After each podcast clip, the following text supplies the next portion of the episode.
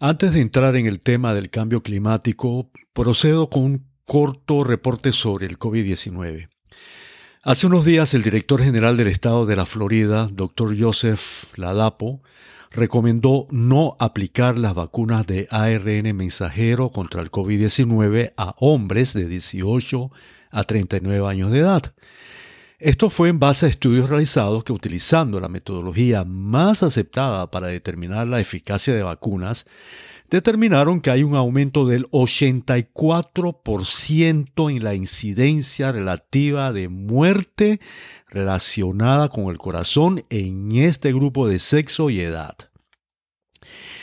Ya la misma entidad había recomendado en contra de la inoculación en niños y adolescentes sanos de 5 a 17 años y contra la inoculación COVID-19 entre bebés y niños menores de 5 años. Como director general de salud de Panamá en dos ocasiones, conozco la responsabilidad con la salud de esta entidad y la seriedad con que se abordan las decisiones de salud, comenzando con que éstas sean sustentadas, siempre están sustentadas por equipos científicos de alta calidad. A esta recomendación que dije anteriormente, se suma el anuncio de la Autoridad de Salud danesa que ya no ofrece vacunación a menores de 50 años.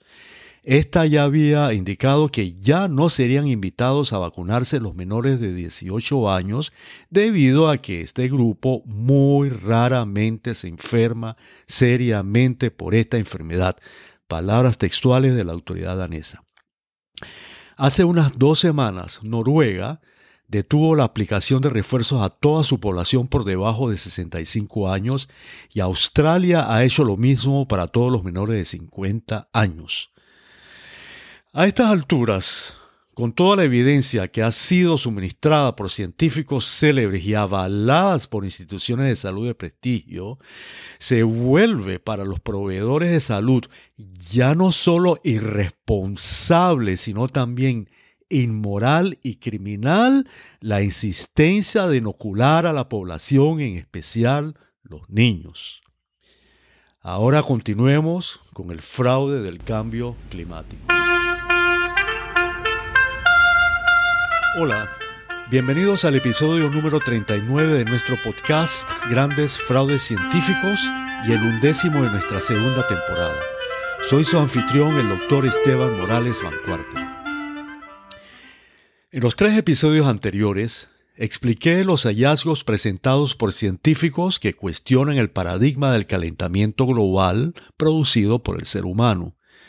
En este episodio voy a explicar de manera sencilla los hallazgos de otro notable científico, quien fue uno de los más prestigiosos climatólogos de los Estados Unidos, el doctor Patrick Michaels, quien también analizó el paradigma del IPCC. Su muerte hace solo tres meses me entristece considerablemente, pues fue uno de los que más influencia tuvo en mi profundización sobre el tema del calentamiento global y que además inspiró grandemente la escritura de mi libro, Los dos grandes fraudes científicos de los siglos XX y XXI.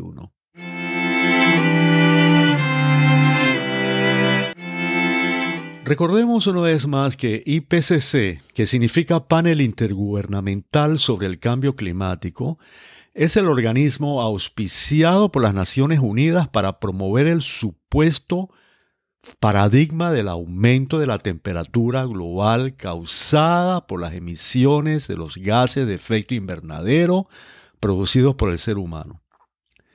Pues bien, el doctor Michaels, al igual que muchos otros, ha presentado evidencia que cuestiona todos los componentes del paradigma mencionado.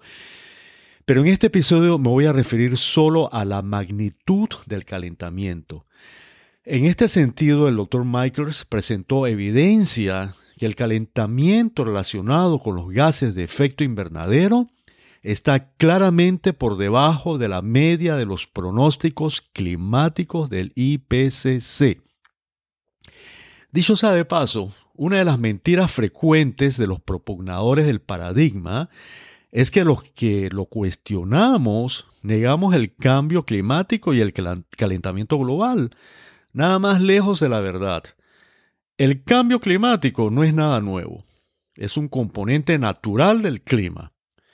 Este cambia constantemente presentando periodos variables de calentamiento y enfriamiento. Douglas Pollock, ingeniero civil industrial de la Universidad de Chile, quien se ha dedicado por varios años a estudiar el cambio climático, se refiere a esto en una entrevista que se le hizo y de la cual presento el siguiente extracto. Escuchen. Cambio climático es el nombre nuevo que se adoptó hace muchos años atrás en cambio del calentamiento global. Porque resulta que el año 2004 se había congelado o se había detenido el mal llamado calentamiento global, que en realidad en inglés se dice entibiamiento global, no calentamiento, está mal traducido al español. Por lo cual, un negociador climático de nombre Bob Killen, sueco, decidió cambiarle el nombre a un etiquetado más amistoso como cambio climático. Y de ahí deriva todo lo demás, como por ejemplo las sequías o las inundaciones están incluidas en el cambio climático. Más calor o más frío también. Todo hoy día es cambio climático. Este pequeño tibiamiento ha sido el más débil desde los últimos 10.000 años. Hoy día podemos decir con eh, eh, tremenda precisión y certeza de que solamente el 5% del tiempo en este periodo de 10.000 años, la Tierra ha estado más fría que hoy. Y todos los calentamientos globales anteriores a este han sido más intensos y hasta como se está viendo hoy día, de mucho mayor duración, como por ejemplo, yendo hacia atrás en el tiempo, el periodo de la Edad Media, entre los años 950 y 1350, muy superior. A ese sí se le puede llamar calentamiento global y se le llama el óptimo climático. Fue la época en que se construyeron los castillos y las catedrales más grandes de la humanidad que existe hasta el día de hoy, como por ejemplo Notre Dame, la que se incendió recientemente. Fue la época en que los vikingos colonizaron Groenlandia durante más de 100 años. Tenían pastizales, viñedos. Regresando al doctor Patrick Michaels, en su declaración ante el Congreso de los Estados Unidos en el año 2010, sintetizó lo más importante sobre este tema. Él declaró que la propia atmósfera presenta signos claros de que la respuesta a los cambios en el dióxido de carbono o CO2 es mucho más modesta que lo que parece ser el consenso de los modelos científicos de IPCC. ¿Cómo él explicó esto? Pues bien, en el episodio 31 expliqué que existen diversos modelos presentados por el IPCC donde se predice el calentamiento a lo largo del tiempo hasta el año 2100.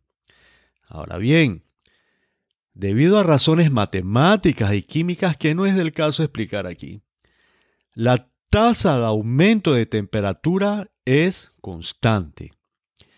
De esta manera, estos modelos de computadora de IPCC se transformaron en una especie de varita mágica que fácilmente predice el futuro.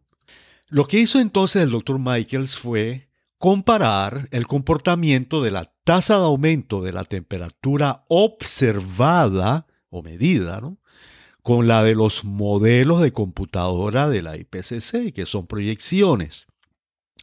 Lo que encontró y que fue lo que presentó en su declaración ante el Congreso fue que tanto la tasa observada como la obtenida por modelos variaban, puesto que cada uno de estos mostraban periodos de mayor o menor calentamiento y aún de enfriamientos. Además, encontró que comparando la media de los modelos con la tasa de calentamiento observada, esta última era considerablemente menor que la del modelo de computadora de IPCC. Concluyendo entonces, la tasa de calentamiento no es ni constante ni tan elevada como la de los modelos de IPCC, pero más aún, lo segundo indica que la respuesta de la temperatura a las concentraciones de CO2 es mucho menor que la anunciada. ¿Qué les recuerda esto? Pues bien, ni más ni menos que lo que expliqué en el episodio anterior, conocido como sensibilidad climática. Esta conclusión a la que se llegó usando la lógica matemática, pero sobre todo la del sentido común, fue recientemente plenamente probada gracias al avance tecnológico logrado a través de la aplicación de la inteligencia artificial y que expliqué en los tres episodios anteriores. Cabe resaltar que tal como presenté en el episodio 29, el doctor Christie había llegado también a la misma conclusión. En el siguiente episodio hablaré sobre las posibles razones del por qué toda esta evidencia ha sido ignorada. Lo presentado hoy y lo que presentaré en el futuro está de manera más detallada en mi libro Los dos grandes fraudes científicos de los siglos XX y XXI. Este lo pueden adquirir como libro físico o como ebook a través de mi sitio web estebanmoralesvancuartel.com, donde además podrán encontrar mucha información de interés y al cual los invito a suscribirse. Aquí podrán acceder también a nuestro podcast. Ha sido un placer estar con ustedes. Espero haber cumplido con las expectativas que tienen nuestros respetados oyentes por una información que sea honesta y útil para su propia vida, para su familia y para la comunidad en que se desenvuelven. Hasta pronto y gracias por honrarnos con su atención.